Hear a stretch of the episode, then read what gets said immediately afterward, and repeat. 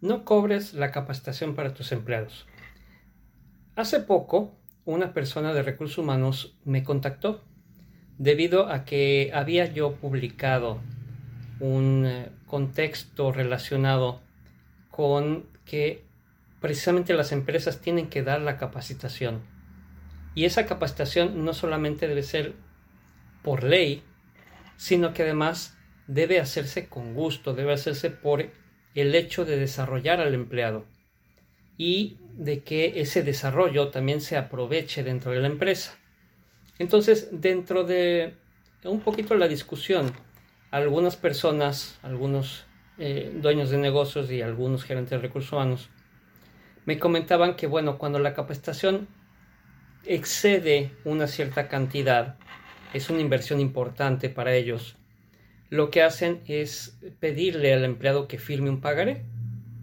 Y este pagaré le obliga a quedarse en la empresa durante dos o tres años para aplicar lo que aprendió, lo que invirtieron en él, que lo ocupe en la empresa y que no vaya a ser capacitado y una vez que tenga el conocimiento se vaya a otra empresa.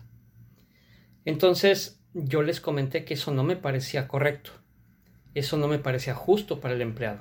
En primer lugar porque la empresa tiene la obligación tanto legal como moral de capacitar al personal sin costo, sin estarle cobrando al personal la capacitación. Hay algunas empresas que les cobran una parte de la capacitación y la otra la pagan ellos. Hay empresas que le piden al empleado que pague completamente la capacitación que le están otorgando o que le están dando la facilidad de tomar. Y hay esta práctica de firmar pagares, sobre todo cuando es una capacitación, es un entrenamiento, es un desarrollo de alto costo. Entonces, aquí el problema es que le estamos dando una imagen de poco interés al empleado. Imaginemos esta situación que llegamos al altar, nos vamos a casar y a nuestra pareja le decimos, ok, todo perfecto, pero fírmame este pagaré por tanto dinero en dado caso de que el matrimonio no dure más de tres años. Suena mal, ¿no? Exactamente así le suena al empleado. Y hay empleados que lo aceptan. Lo aceptan por tomar la capacitación. Lo aceptan por desarrollarse. Pero realmente no se está confiando en ellos no se está confiando en que van a aplicar lo que van a aprender dentro de la empresa. Lo estamos prácticamente obligando a quedarse. Y en dado caso que no lo hagan, les vamos a cobrar ese pagaré, lo cual no está bien.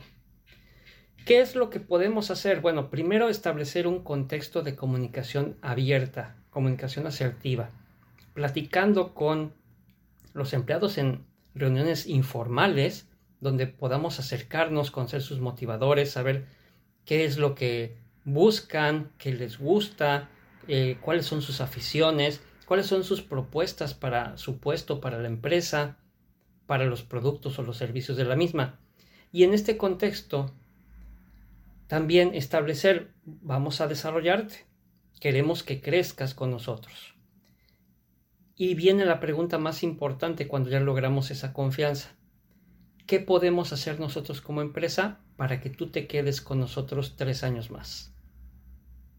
Sin exigir, sin firmar papeles.